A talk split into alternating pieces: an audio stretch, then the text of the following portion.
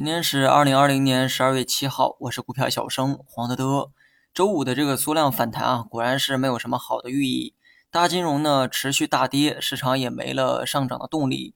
从周末消息面来看呢，利空啊偏多一些。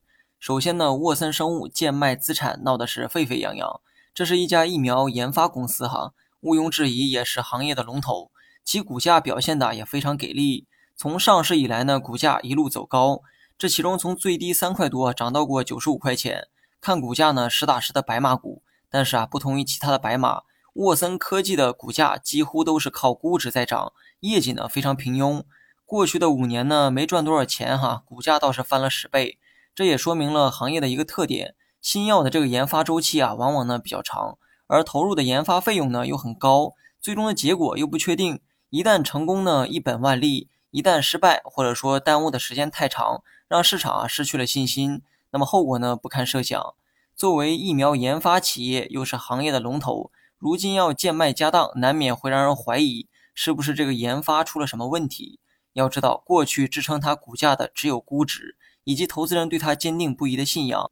或许啊是这个投资人的声讨声太多，该公司呢今天发这个公告称啊不卖了，就是这么随便，就是这么任性，说不卖呢就不卖了。但说是不卖了哈，股价呢照样跌停了百分之二十。受这个沃森生物的影响，医药股的表现啊也受到了拖累。同时呢，汽车板块的大跌呢，估计啊也跟这个脱不了关系。二者的共同点啊都是估值在拖着股价在走。那么击鼓传花之后，总得有人担起这个韭菜的责任。汽车板块呢，上周五啊已经给过建议了，仓位重的需要减一减，但不要一次减光。未来呢还会有这个反复上下的动作。跟着节奏啊，分批去减。养殖业呢，最近涨得不错，节奏呢是暴涨一天，然后调整一两天。那么今天呢，显然是暴涨，估计明天呢，除了龙头啊还有冲高之外，那么其他个股啊就该出现分化了。大盘没有了这个金融股拖着，显然是涨不动了。那么中午的时候我也说过哈，大盘第一次回调十日线可以预期反弹，但第二次呢就要把这个预期啊降低才对。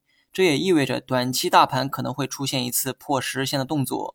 大盘这个 MACD 啊出现过三次波峰，可以说一次比一次低。而这期间呢，指数是一次比一次高。图片呢我放在了音频的下方，大家可以去对比一下。这也意味着上涨势能呢正一步一步的减弱。这一点啊从银行呢也能看出端倪。既然市场要调啊，那就让它调。我说过哈，这个位置出现回调呢，反倒会是加仓的机会。之前呢可以赌十日线来一次反弹，但由于这是二次回靠十日线，所以哈不能再赌同一个位置。等大盘做出破十日线的动作之后，我认为呢十到二十线之间呢会有一次反弹的机会。至于这个具体的时间如何把握，还得多观察两天，观察市场会以什么样的状态先面对调整。好了，以上全部内容，下期同一时间再见。